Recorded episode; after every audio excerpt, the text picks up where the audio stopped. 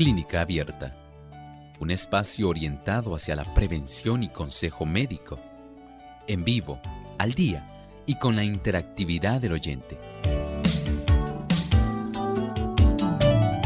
Clínica Abierta, poniendo al doctor a su alcance para un diálogo claro y honesto, porque nos importa su bienestar y salud.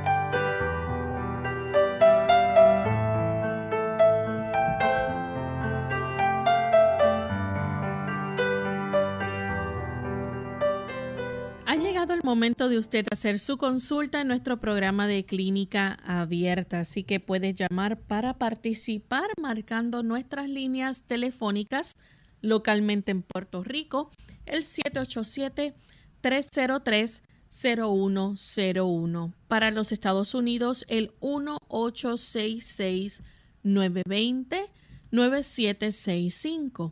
Para llamadas internacionales libre de cargos, el 787 como código de entrada, 282-5990 y 763-7100. También usted puede hacer su consulta escribiendo a través de nuestra página web en nuestro chat www.radiosol.org.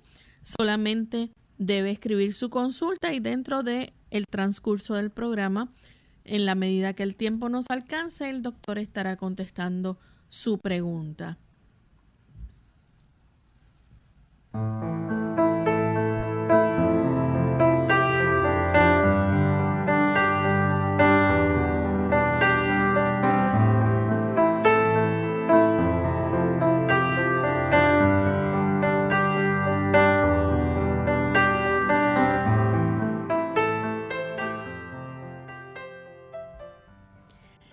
Agradecemos a todos los amigos que ya se encuentran en sintonía de nuestro programa. Nos sentimos muy contentos de poder compartir en esta hora con cada uno de ustedes, esperando que puedan participar en nuestro programa en el día de hoy y que también puedan disfrutar y seguir aprendiendo a cuidar de su salud. Queremos enviar un saludo muy cordial a todos los amigos que nos sintonizan a través de las diferentes emisoras que retransmiten Clínica Abierta. Hoy en especial nuestro saludo va hacia nuestros amigos y hermanos de la República Dominicana que nos escuchan a través de la voz celestial 1670.org, también Radio Amanecer, Master 106.9 FM en Puerto Plata, servicio FM 107.9 en Villa Sonador Bonao. Así que para nuestros amigos en la República Dominicana nos sentimos muy contentos de que también puedan ser fieles oyentes de nuestro programa de clínica. Así que esperamos que no se despeguen de nuestra sintonía y juntos podamos disfrutar en el día de hoy. Tenemos con nosotros también al doctor Elmo Rodríguez. Saludos, doctor. Saludos cordiales, Lorraine. Saludamos a todos los amigos que se enlazan a esta hora para acompañarnos en esta edición de Clínica Abierta. Y queremos entonces, doctor, que usted pueda compartir con nuestros amigos el pensamiento saludable de hoy. ¿Cómo no? Dice el pensamiento saludable. La oración de David después de su caída ilustra la naturaleza del verdadero dolor por el pecado. Su arrepentimiento fue sincero y profundo. No se esforzó por atenuar su culpa. Su oración no fue inspirada por el deseo de escapar al juicio que lo amenazaba. David vio la enormidad de su transgresión y la contaminación de su alma. Aborreció su pecado. No solamente oró por el perdón, sino también por la pureza del corazón. Anheló poseer el gozo de la santidad y ser restituido a la armonía y comunión con Dios. Ciertamente de esta forma nos damos cuenta de que aun cuando en la Sagrada Escritura hay ilustraciones biográficas de personas que en realidad no hicieron un sincero arrepentimiento, también hay evidencias de otros que sí lo hicieron. Nosotros tenemos la oportunidad de también, en el caso del arrepentimiento sincero, darnos cuenta de que hay personajes bíblicos que así ilustran cómo ocurrió en su caso, a pesar de su fracaso, de su pecado, pero también nos enseña cómo Dios los restauró, cómo el Señor los levantó, porque ellos permitieron que así ocurriera. Gracias, doctor, por compartir con nosotros ese pensamiento. Vamos entonces a dar inicio con las llamadas de nuestros amigos. Ya tenemos algunos de ellos listos para hacer sus preguntas. Simplemente les recordamos, por favor, a nuestros amigos, aquellos que nos llaman de otros países, recuerden mantenerse escuchando a través del el teléfono. Una vez haga la pregunta, entonces Escucha la contestación del doctor a través de la radio, por favor, para que no tengamos interferencia y podamos también aprovechar el tiempo en la medida que entren las llamadas. Así que vamos entonces con la primera llamada que la hace Rubén desde los Estados Unidos. Adelante, Rubén, con su consulta. Muy buenos días, doctor. Buenos días, Lorín, y también a todos los personas que nos están escuchando, doctor Algrano, como dermatólogo, este, ¿qué voy a hacer para cuidar mis riñones? Claro, además de tomar agua, ya que desafortunadamente, pues recibí el coronavirus, gracias a Dios estoy bien, eh, estoy yendo al baño sin ningún problema, pero eh, tengo entendido que afecta este virus los riñones y me gustaría pues saber, además de tomar agua, qué más puedo hacer para cuidarlo de tal manera que en el futuro no tenga ninguna ningún problema. Muchísimas gracias, que Dios le bendiga a usted, a toda su audiencia y a los que trabajan con usted y que tenga un feliz día. Muchas gracias, gracias por contactarnos. Sí, sabemos que hay una serie de órganos que se pueden afectar a consecuencia del coronavirus afortunadamente usted está dentro de esas personas que tienen el beneficio de haberse recuperado básicamente totalmente. Y qué bueno que puede usted tener esa preocupación por ayudar a los más riñones. Claro está, en este momento sí podemos recomendarle que usted pueda utilizar una mayor cantidad de productos que le van a beneficiar. Por ejemplo, puede usted preparar un agua verde especial. Y esta agua, básicamente usted la va a preparar utilizando un litro de agua en la licuadora, le añade un pepino completo, un pepino completo, le añade algunas ramas de perejil eso usted lo puede comprar en el supermercado o en el mercado, un mazo de perejil. Y le va a añadir algunas ramas de perejil. Le añadimos el jugo de un limón y tres tallos de apio, celery. Esto se procede a licuar. Voy a repetir, un litro de agua, un pepino o pepinillo completo, tres tallos de apio o celery, algunas ramitas de perejil y a esto le añadimos el jugo de un limón. Una vez usted licúa, proceda a colar y tiene básicamente la dosificación del día. Una taza cuatro veces al día, que es un litro de agua.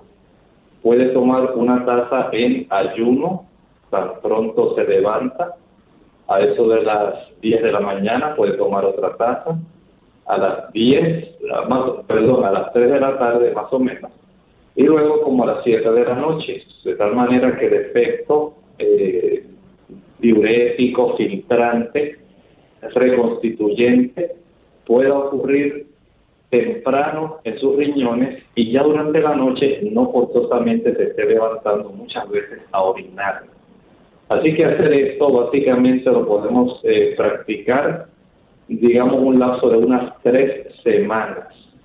Ya ese lapso básicamente puede ser bastante suficiente para que el efecto que tiene el coronavirus, principalmente en estos receptores, donde está la superficie o los receptores de la enzima convertidora de angiotensina 2, se pueda básicamente recuperar y podamos continuar con una buena filtración renal. Bien, la próxima llamada la recibimos de Isabel. Ella se comunica desde New York. Adelante, Isabel. Buenos días, Dios me lo bendiga. Igualmente. Sí, estoy llamando para que para hacer unas preguntas, doctor. Llamé en estos días este, para decirle que tenía un problema en mi estómago y él me recetó unos probióticos que me han caído muy bien. Pero estoy llamando para preguntarle eh, si yo puedo tomar magnesio, bien tomando los probióticos. Bueno, cómo no. Muchas gracias. Mire, las personas que utilizan el magnesio se benefician en su sistema digestivo, especialmente si usted tiene algún trastorno del movimiento intestinal, ya que el magnesio va a ayudar para acelerar la peristalsis y a muchas personas le ayuda para evitar el problema del estreñimiento. Si usted es una persona que padece estreñimiento o que tiene pereza del movimiento intestinal, pues usted puede ser beneficiada por el consumo del magnesio. La siguiente llamada la hace Kelvin, se comunica desde la República Dominicana. Kelvin, bienvenido. Sí, buen día, bendiciones, ¿cómo están? ¿Escuchan? Sí, le escuchamos, Kelvin, estamos muy bien. Adelante con la pregunta, por favor. Qué bueno. Eh, hace un tiempo, doctor, llamé y es con relación a que eh, me diagnosticaron colitis ulcerativa. Y el doctor me puso un tratamiento, me puso una dieta, incluso yo después lo llamé a usted y usted me dijo que era bueno para mí comer malanga, comer puré de papa, zanahoria y todas esas cosas. Y le he llevado de la letra la dieta. Incluso hice una crisis y usted me dijo que me mantuviera bien estricto con mi dieta. Pero hace unos meses atrás salí con, con el licobate activo. Entonces, eh, cuando fui por emergencia, por eh, la cuestión de la cuarentena, el doctor no estaba yendo, entonces de emergencia llamaron al doctor y para explicarle mi caso, me indicó unos antibióticos y esas cosas. Pero ahí había una paciente del mismo doctor que escuchó que yo estaba hablando del licobate. Y ella me dijo, mira, yo me sané usando una papa en la mañana y una en la noche. Yo la lavo bien y la licuo con su chácara y me bebo ese jugo. entonces yo le estoy haciendo así, el jugo de papa con todo y cácara, media hora antes en ayuna y media hora antes de la cena. Entonces a mí me ha ido muy bien, porque cada vez que yo comía, eh, desayunaba y cenaba, a las dos horas me daban unos cólicos, eh, creo que por el licobate. Después que estoy haciendo esto con la papa, se me quitó el dolor, tenía muchos episodios diarreicos, se me han quitado. En medio de ese episodio diarreico también veía eh, algunos coagulitos de sangre y todo eso se me ha quitado, llevando la dieta, llevando el tratamiento para la colitis y la papa eso me ha mejorado, mire doctor, bastante para que usted me diga qué relación tendrá con todo eso, porque llevo como 15 días tomándola. Eh, ¿Alguna información más que usted me pueda dar? Le escucho por la radio y gracias. Muchas gracias. Gracias por la consulta. Sí, eh, la papa puede ser útil no solamente para el estado de inflamación de la mucosa del estómago, la mucosa gástrica, es útil para la inflamación de la mucosa duodenal y es útil también para la inflamación de la mucosa colónica, que es donde usted tiene el proceso inflamatorio, esa colitis. En su caso, entiendo que ha sido doblemente beneficiado, así que adelante, continúe usando, por lo menos complete el tratamiento durante 6 a 7 semanas. Bien, vamos en esta hora a hacer nuestra primera pausa. Cuando regresemos continuaremos entonces con más de sus preguntas. Durante 100 años, los higienistas dentales han prevenido enfermedades y han mejorado la salud bucal. La enfermedad periodontal es prevenible, pero igual un 75% de estadounidenses sufren de ella en alguna forma. La higienista dental registrada Diana Macri, instructora clínica de la Escuela de Odontología de New York University, dice que los higienistas dentales son la primera defensa contra la enfermedad periodontal y otros problemas de salud bucal. La salud bucal afecta su salud total y es importante seguir un plan sencillo de cuatro pasos para cuidarla. Mucha placa ocurre en la línea de la encilla. Cepilla allí en un ángulo de 4 o 5 grados con movimiento rodante y vibrante por dos minutos dos veces al día. También es importante limpiar con hilo dental, enjuagar y hasta masticar chicles sin azúcar para prevenir las caries. Recomiendo visitar a su higienista dental dos veces al año porque son claves para detectar y prevenir la enfermedad bucal que puede llevar a graves problemas de salud. Para más información visite adha.org diagonal NDHP. Les habló David Cromet. Caminar al menos 30 minutos diarios, practicar ejercicios al aire libre como trotar, nadar, hacer gimnasia, montar bicicleta, es una manera de ejercitar tu organismo. Incluye el ejercicio como parte de tu agenda diaria. No tenemos una vacuna contra el coronavirus COVID-19. La única manera de evitar la transmisión del virus es cómo nos comportamos. Atender a los consejos de higiene y de aislamiento. El mensaje es, la vacuna eres tú. Según cómo te comportes, podemos evitar la propagación del virus. Este es un mensaje de esta emisora.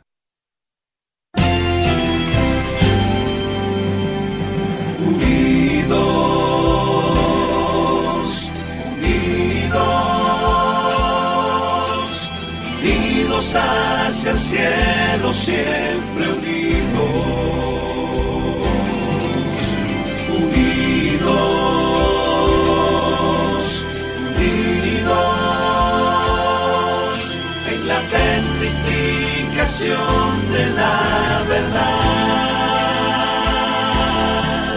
en la testificación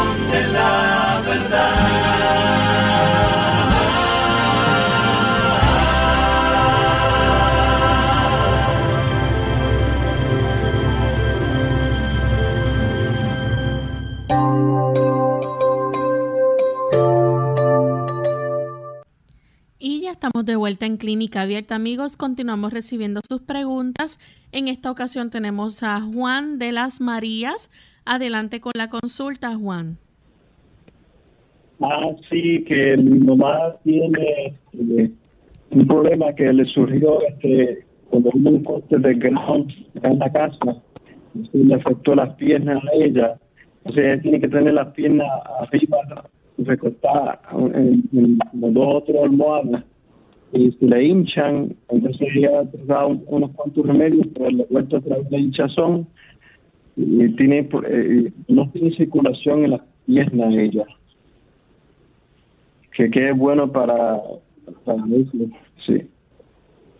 Eh, el médico le quitó las pastillas de la alta presión porque le estaban afectando las piernas, le estaban hinchando las piernas, pero ya eh, está con pastillas nuevas, pero otra vez vuelve la hinchazón. Gracias, Juan. ¿Cómo no? El hecho de que haya algunos antihipertensivos, especialmente beta bloqueadores, que puedan producir edema en la zona de los uh, y que puedan facilitar que en algunas personas se desarrolle este problema. Es eh, un dato que es real, pero no se desarrolla en todas las personas. Sin embargo, hay que tener una buena apreciación porque no solamente hay trastornos a consecuencia de efectos adversos de fármacos, hay también problemas donde no hay un buen retorno venoso. Y esa insuficiencia venosa pudiera estar facilitando el que ella tenga también hinchazón. El hecho es que cuando usted procede a la elevación de sus piernas, puede notar cómo se reduce esa inflamación. Este tipo de situación podría mejorar si usted hace algunas cosas sencillas. Primero, mientras ella tenga sus piernas reposando en una posición elevadita en relación al cuerpo, usted puede darle masaje desde la zona de los pies, los tobillos en dirección a la rodilla. Este tipo de masaje puede facilitar el que el retorno venoso mejore. Se le podría también eh, sugerir, ¿verdad?, al médico que la atiende, que pueda verificar mediante una prueba llamada Doppler venoso si hay algún tipo de daño, digamos, en el sistema venoso superficial sistema venoso profundo y las venas comunicantes. Esto podría ayudar a dar un poco más de información respecto al problema del hinchazón de las piernas, eh, siendo que ya el médico le cambió el tipo de fármaco que tomaba. Ahora tal vez hacer este otro estudio podría revelar si hay algún tipo de insuficiencia venosa manifiesta que pudiera estar desarrollando este problema. Bien, continuamos con la próxima llamada. La hace Juana desde San Juan, Puerto Rico. Adelante, Juana. Sí, buen día, gracias por la oportunidad. Quería preguntar, es que mi mamá de 75 años está sufriendo mucho de hígado graso, a ver qué podría hacer. Muchas gracias, doctor. Muchas gracias a usted. En ese sentido, lo que podemos hacer, número uno, es si ella está sobrepeso, tiene que bajar peso. Esa forma de ayudarla es básica. Si a ella ya le practicaron algún ultrasonido abdominal, un sonograma abdominal y revela que ella tiene eh, este problema de hígado graso, sería bueno verificar las enzimas hepáticas, las enzimas del hígado, verificando si estas están muy elevadas, ya que esto ocurre en algunas personas. Este tipo de situación nos lleva a fijarnos en la cantidad de triglicéridos que pudieran estar revelándose en algún estudio de sangre. Los triglicéridos tienen mucho que ver con esto y los triglicéridos generalmente van a formarse a partir de el exceso de azúcares o carbohidratos que nuestro cuerpo ya no puede almacenar en forma de glucógeno.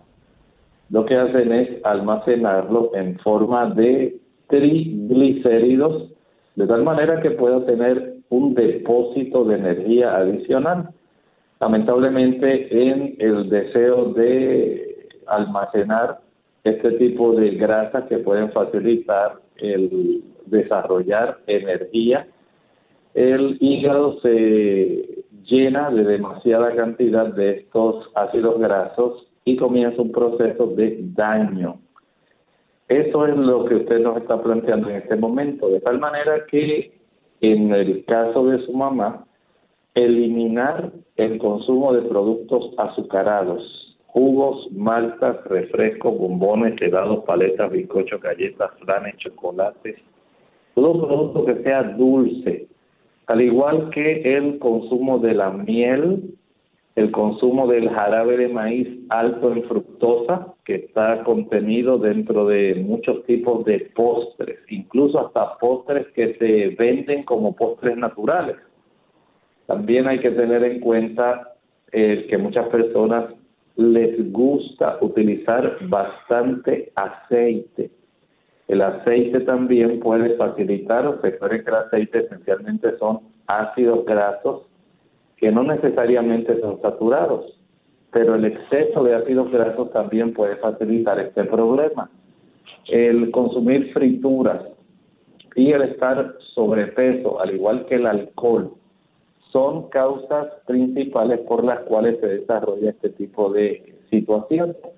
Haga ajustes en esto que le mencioné. También algunas personas, de acuerdo a su situación, pudieran utilizar eh, agua de limón. El agua de limón es muy buena. Para un litro de agua puede exprimir unos tres limones y utilizar esta agua como si fuera un medicamento. Se toma una taza en ayuna, se toma también otra a eso de las 9, 10 de la mañana, otra taza a eso de las 3 de la tarde y nuevamente como a eso de las 7 de la noche. Hay plantas como el diente de león que pueden también ayudar en el ámbito de la recuperación. Pero si no se baja peso, no se restringen los azúcares, los aceites, las frituras y el jarabe de maíz alto en fructosa y el alcohol, no vamos a tener en realidad un gran beneficio. Bien, continuamos entonces con el señor Rivera que llama de San Germán, Puerto Rico. Adelante con la pregunta. ¿Cómo destruir la bacteria Helicobacter pylori? Muchas gracias. Para destruir esta bacteria se necesita tener una conciencia de cooperación. Esa bacteria eh, se le facilita el que pueda quedar activa y reproducirse, mientras usted le facilite la inflamación en la zona de su estómago. ¿Que ¿Cómo ocurre eso? Bueno, si usted es de las personas que le gusta el café, ahí usted tiene ya una razón por la cual se va a inflamar la mucosa del estómago. Mientras usted no deje el café, la bacteria seguirá aprovechando el proceso inflamatorio estomacal. Si la persona le encanta el consumo de productos azucarados, los productos azucarados facilitan que usted desarrolle inflamación gástrica. El consumo de frituras facilita el desarrollo de inflamación gástrica. El consumo de pique, chile, ají picante, cayenne, nuez moscada, canela, pimienta, mostaza, el glutamato monosódico, la salsa ketchup o catsup, el vinagre, sea orgánico, balsámico, o del tipo que usted quiera, amarillo o blanco, va a facilitar el que siga desarrollándose inflamación en su mucosa estomacal. El comer entre comidas, el andar picando, es otro factor para que usted tenga inflamación eh, gástrica. Hay medicamentos también que facilitan el desarrollo de inflamación gástrica. Note este tipo de, eh, esta lista de causas que pueden facilitar esta inflamación. Si usted identifica alguna de las razones o causas en esa lista como las que a usted le están facilitando la persistencia de esta bacteria en su cámara gástrica, si quiere que se le quite, tiene que dejar de usarla. Además de eso, como bien usted escuchó hoy, uno de los testimonios que dio una persona, el consumo de agua de papa funciona excelente para bajar la inflamación. De esta manera usted se ayuda a aniquilar ese tipo de bacteria porque usted le quita el sustrato, el lugar, la forma por el cual esta bacteria se le facilita su reproducción y permanencia. Añada dos tazas de agua en la licuadora. A estas dos tazas de agua añada una papa cruda pelada. Proceda a licuar y una vez cuele, entonces tome media taza de esta agua de papa puede ser media hora antes del desayuno, media taza media hora antes del almuerzo, media taza media hora antes de la cena y media taza al acostarse durante un lapso de seis a siete semanas. Vamos en esta hora a hacer nuestra segunda pausa y cuando regresemos continuaremos entonces con más de sus preguntas. ¿Y dónde quedó esta cinturita? Hola, les habla Gaby Zabalúa Godard en la edición de hoy de Segunda Juventud en la Radio, auspiciada por AARP. ¿Estás de acuerdo en que las llantitas alrededor de la cintura son las más difíciles de quitar? Si estás a dieta y empiezas a bajar de peso, notarás que las grasitas allí ubicadas se mantienen en su sitio y no hay forma de removerla con facilidad. Aunque es más común la panza en el hombre que en la mujer, ahora sabemos los peligros que puede resultar almacenar adiposidad en la zona mediata del cuerpo. Importantes estudios demuestran que la gordura alrededor del abdomen acarrea más problemas de salud que cuando se asientan en otras partes, y saber eliminarla puede resultar no tan claro. Por muy tentador que estés de correr a hacer abdominales, te sorprenderás al conocer que son otras las medidas que pueden ayudarte a recuperar la cintura. Seguramente has escuchado hasta el cansancio que las grasas saturadas son lo peor que puedes consumir, pero es la realidad tanto es así que hasta las autoridades intentan desecharlas de los restaurantes. Según varias investigaciones, las grasas saturadas te hacen engordar más de lo esperable y tienden a concentrarse en el abdomen. Al bajar el consumo de calorías también debes aumentar el nivel de ejercicio, especialmente el cardiovascular. El patrocinio de AARP hace posible nuestro programa. Para más información, visite www.aarpsegundajuventud.org. El rollo. Hola, habla Gaby Zabalúa Godard en la edición de hoy de Segunda Juventud en la Radio, auspiciada por AARP. Los buenos recuerdos son imborrables. Sentarse una tarde de domingo a hojear un viejo álbum de fotografías es un placer que nadie puede negar. Aunque resulte nostálgico ver las sonrisas de nuestros hijos pequeños, no por ello dejamos de advertir que sus imágenes podrían necesitar un poco de ayuda. Pero no te desalientes. Aprovecha las caras angelicales de tus nietos, la ternura de tu mascota y la belleza de los paisajes, pues a continuación enumeraremos los secretos para unas fotos estupendas. Toma muchas fotos, considera que la práctica hace al maestro. Al igual que en la vida cotidiana, el retrato, el contacto visual hace la diferencia. Si tu objetivo es tu nieto de dos años, busca la manera de colocarte a su altura en vez de tomar la foto desde muy arriba. Hay muchas tomas que se arruinan si no se pone atención al fondo. Un fondo liso enmarca a la perfección a nuestro modelo. ¿Y cuál es el secreto mejor guardado de los profesionales? Usar el flash del día a la hora de perfeccionar nuestro retrato es básico combinar la luz ambiente con el flash. La luz solar puede crear desfavorables sombras en la cara. Impídelo utilizando el flash para iluminar tu objetivo, ya que suaviza las sombras ásperas e ilumina los ojos.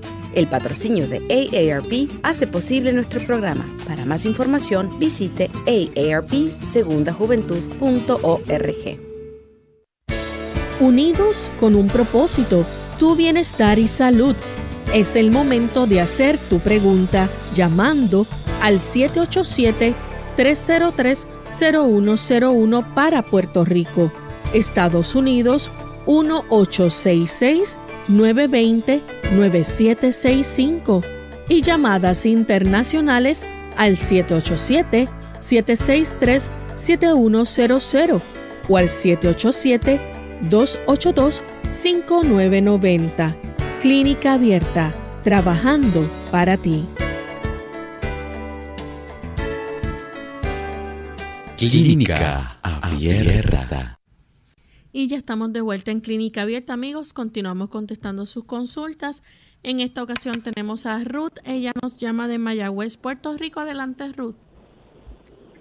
Yo quiero preguntar qué es bueno para bajar el vientre, la inflamación del vientre.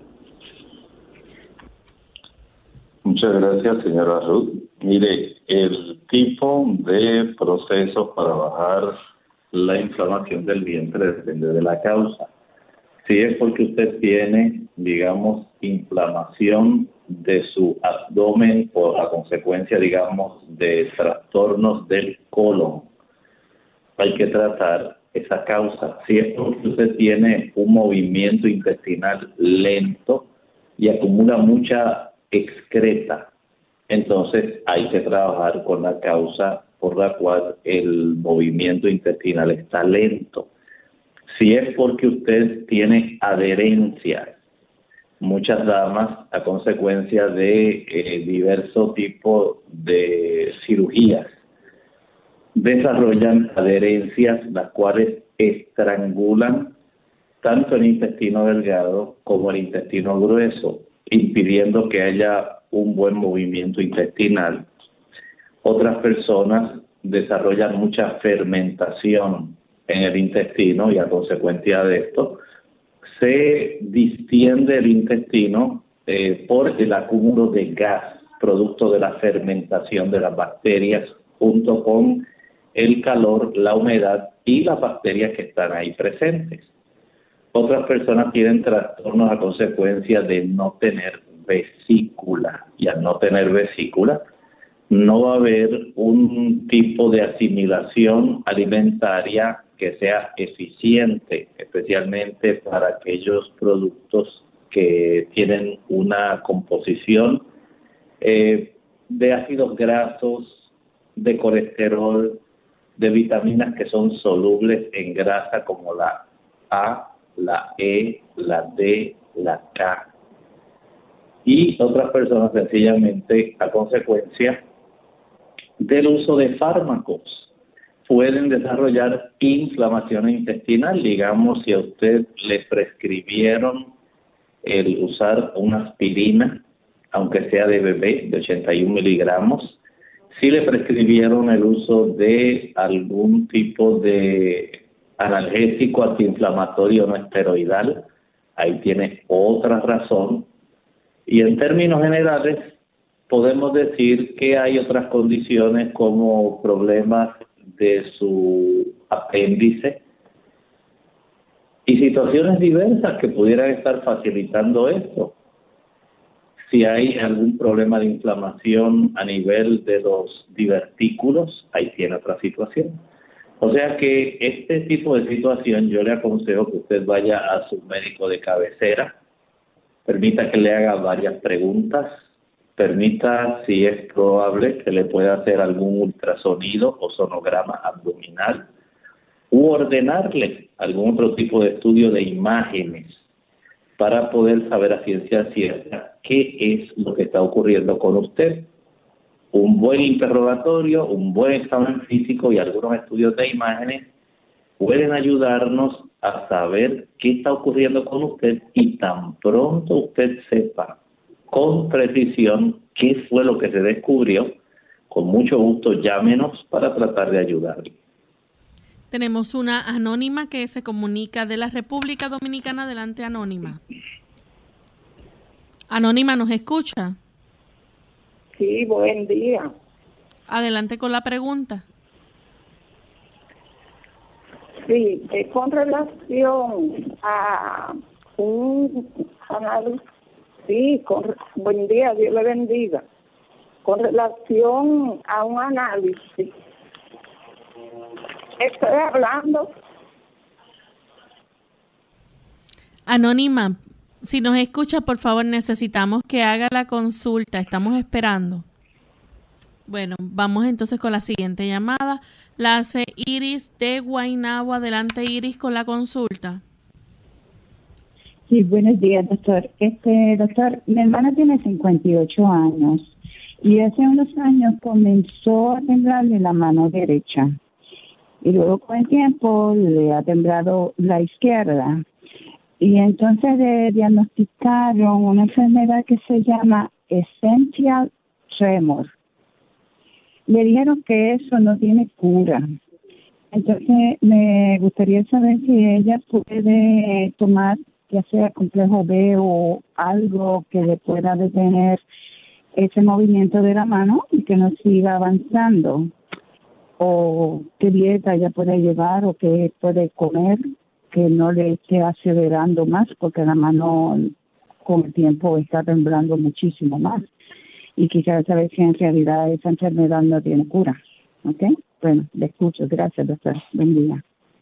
Muchas gracias. El temblor esencial es también parte de la preocupación que tienen muchas personas, porque piensan que están desarrollando enfermedad de Parkinson. Y esto les lleva a buscar ayuda en un neurólogo para saber qué es lo que está ocurriendo literalmente con la persona. Generalmente esas causas de temblor esencial no logran eh, detectarse de una manera precisa. Sí a veces se puede relacionar cierto grado de degeneración de áreas del cerebro que controlan el movimiento eh, fino, del movimiento de nuestras extremidades.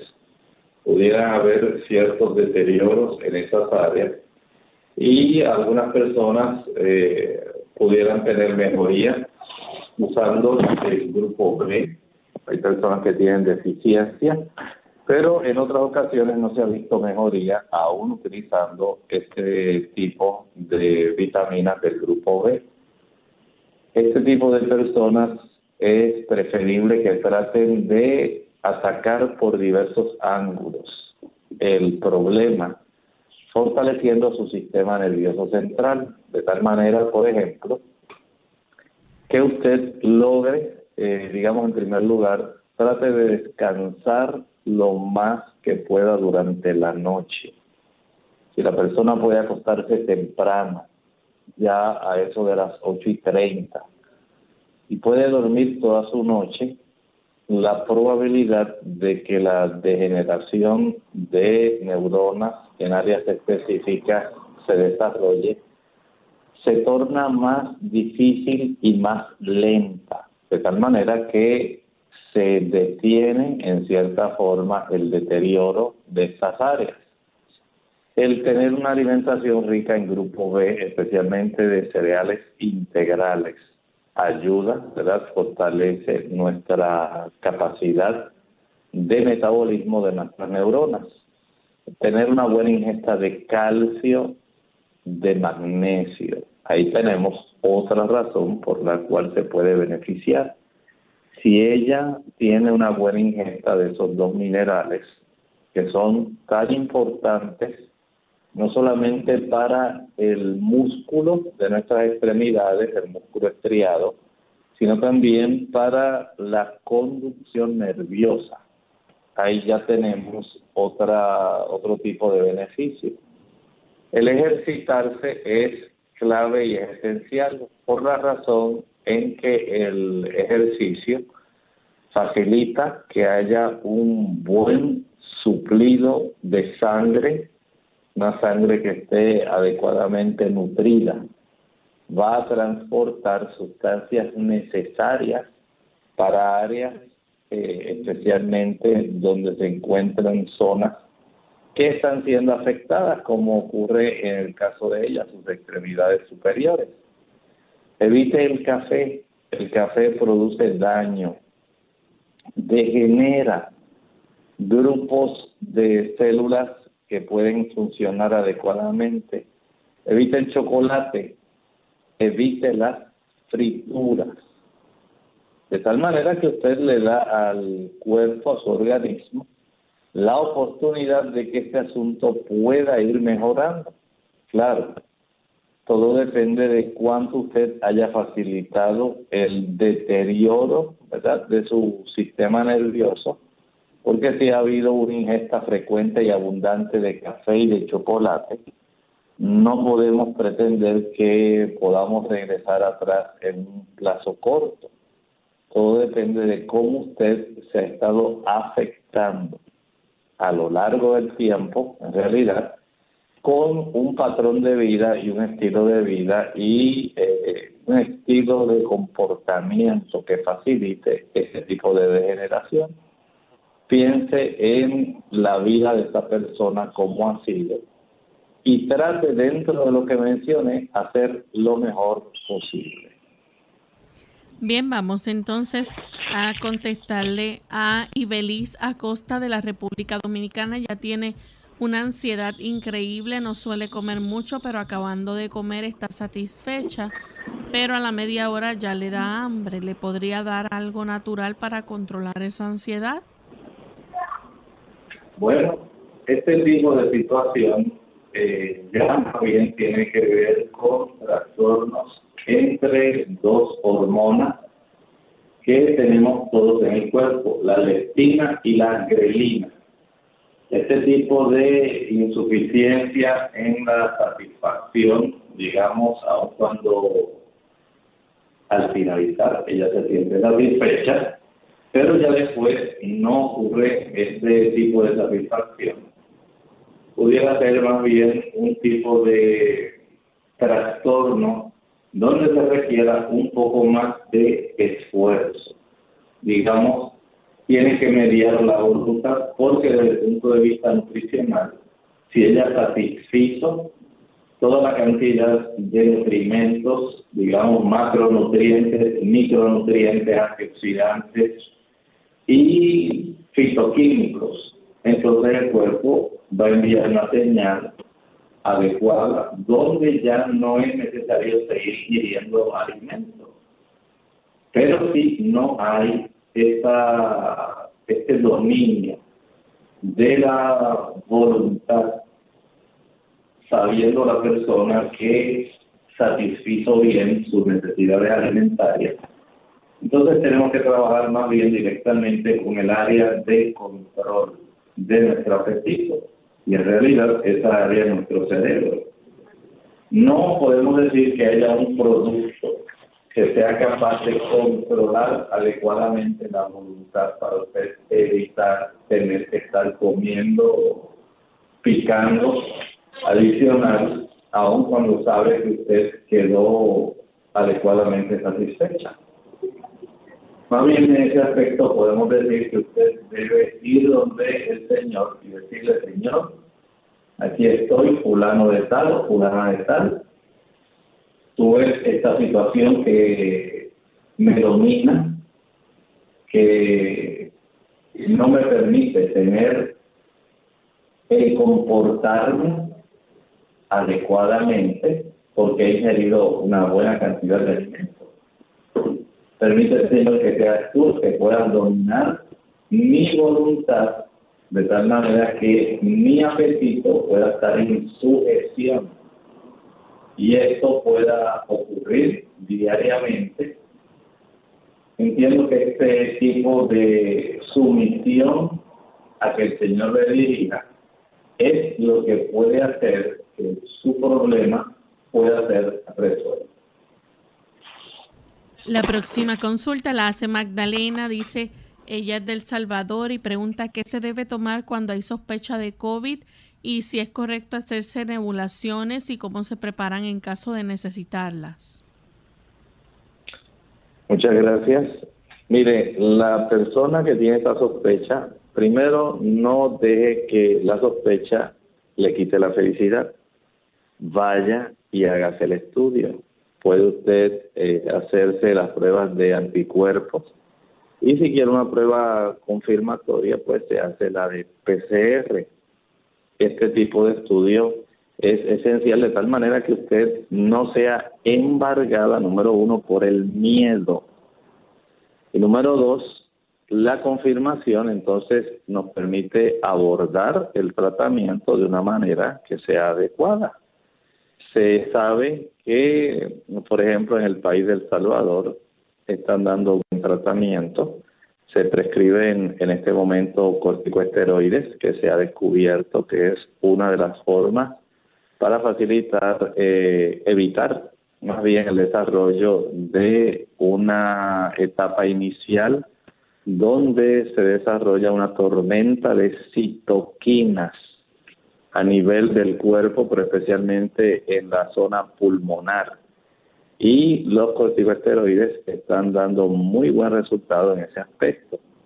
Otras personas están usando antivirales y los están utilizando en el país de El Salvador. Entiendo que les está dando muy buen resultado. Eh, he visto personas que reciben tratamiento de los que el gobierno prescribe y he observado que tienen una combinación acertada de estos antivirales eh, corticoesteroides, sustancias para evitar la acidez estomacal, porque hay personas que se les trastorna su estómago, y veo que en términos generales hay un aporte muy adecuado, eh, muy precisa la prescripción, de tal manera que se están evitando muchos casos de hospitalización. Si usted acude a tiempo, usted se puede ayudar. Por otro lado, desde el punto de vista eh, preventivo, usted puede hacer muchísimo. Número uno, Evite el consumo de azúcares. Los azúcares la ponen a usted en una situación donde es más fácil ser invadida por el coronavirus. El evitar eh, exponerse innecesariamente, el ser temerario, no guardar distanciamiento social, el no utilizar su cubreboca, su mascarilla, su cobertor nasobucal. Todo esto puede facilitar que usted, al evitar estas medidas de higiene y de desinfección que se recomiendan, sea más fácil que usted las pueda adquirir. Eh, recuerde también que tener una cifra adecuada de vitamina D es esencial. Ya se ha descubierto una relación entre los niveles elevados de vitamina D y el tener una menor oportunidad de adquirir el COVID-19.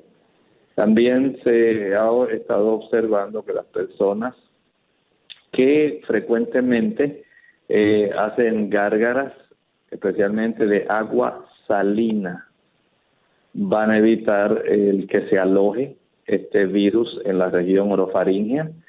El que usted pueda estar al aire libre la mayor parte del tiempo. Evita que usted pueda adquirir el COVID en un ambiente cerrado. Trate de dejar el aire acondicionado. Trate de vivir más tiempo afuera. Y ahora, justamente que ha llegado la época donde se aproxima ya el verano, esto va a facilitar también que el aire caliente, un aire que está más fresco, donde hay buena ventilación y buena aireación, puede evitar para que usted no adquiera este virus. También tenga en mente que la vitamina C ayuda para que nuestras células blancas produzcan interferón. Las respiraciones profundas al aire libre ayudan para que se produzcan moléculas reactivas de oxígeno que puedan aniquilar el virus el alimentarse con una buena cantidad de antioxidantes, vitaminas que usted, y al igual que productos fitoquímicos, que van a encontrar en los vegetales y las frutas. Esto va a ser de mucha protección. El dormir adecuadamente cada noche pone su sistema inmunitario a la defensiva. Si usted quiere saber más detalles, entre a nuestra página de Radio Sol, el Facebook de Radio Sol, nuestra emisora que genera este tipo de programa aquí en Puerto Rico, acceda al Facebook de WZOL y ahí usted puede encontrar una presentación detallada de cómo usted protegerse internamente y también cómo protegerse externamente. Tenemos a Sandra de Colombia. Dice, doctor, ¿por qué las mujeres tienden a sufrir más de estreñimiento que los hombres? Muchas gracias, Sandra. Hay algunos, algunas causas, digamos, si la dama ha estado sometida a cesáreas, Sí, esta dama también eh, ha hecho unos embarazos bastante pesados porque ha tenido hijos que han pesado más de 8 libras, 9 libras. Los órganos internos abdominales van a estar en una posición más baja, van a estar ubicados más cerca del abdomen bajo y usted notará que se forma un abultamiento por debajo de la zona umbilical. Hay muchas damas a, quienes el colon transverso está muy eh, cercano a esa zona y esto le va a facilitar el tener un movimiento intestinal más perezoso. Las damas también, en cierta forma, por estar con un tipo de actividad más pasiva, toman menos agua y mueven menos su sistema general, digamos desde el punto de vista del músculo esquelético, se agachan menos, flexionan menos que los caballeros que trabajan eh, generalmente de una manera física y la ausencia de este tipo de movimientos pudiera generar este tipo de situación. Tome mucha agua diariamente, no con las comidas, aumente el consumo de fibra como la celulosa que encontramos en las frutas, encontramos en las ensaladas, en los cereales integrales, en las oleaginosas y especialmente en las legumbres. Ahí hay mucha cantidad de celulosa que facilita el movimiento intestinal y no olvide la linaza triturada.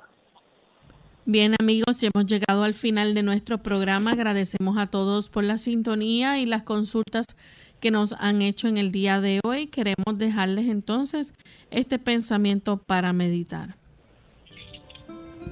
El pensamiento para meditar es en la primera epístola del apóstol Juan, el capítulo 1 y el versículo 2.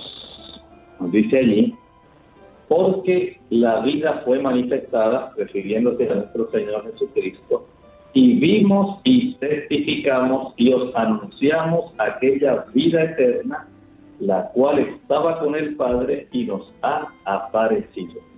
Cristo es Dios, es Padre de la divinidad y vino a esta tierra para enseñarnos a nosotros que tenemos oportunidad de retornar a tener una buena relación con Dios tal como Adán y Eva la tuvieron.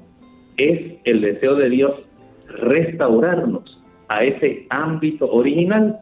Por eso Jesús vino al mundo. Gracias, doctor, por compartir esas palabras con nosotros.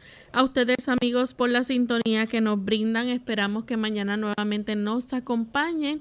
Tendremos otro interesante tema que estaremos discutiendo aquí en Clínica Abierta. Estaremos hablando acerca de la hipertensión arterial pulmonar idiopática. Así que les esperamos. Se despiden con mucho cariño. El doctor Elmo Rodríguez Sosa. Y Lorraine Vázquez. Hasta la próxima.